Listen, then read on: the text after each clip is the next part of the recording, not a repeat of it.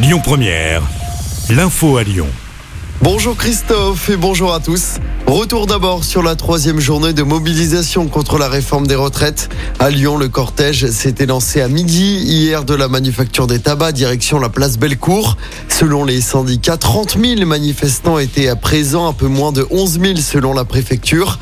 Un chiffre en baisse par rapport à la semaine dernière. Lyon Première est allé à la rencontre des manifestants.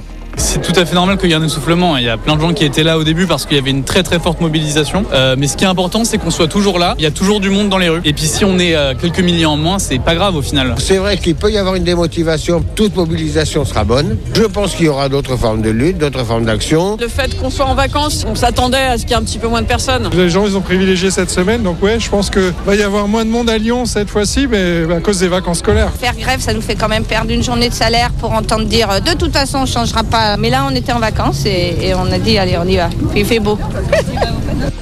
Une nouvelle journée de mobilisation est prévue dès samedi. La manifestation lyonnaise partira à 14h des Brotteaux dans le 6e.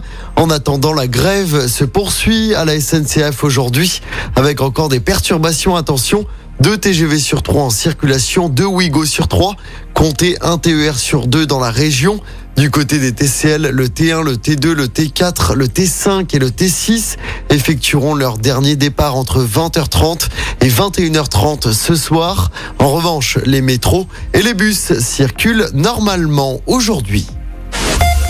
Dans le reste de l'actualité, le spectacle des Enfoirés qui avait été enregistré à la Altony Garnier sera bientôt diffusé sur TF1.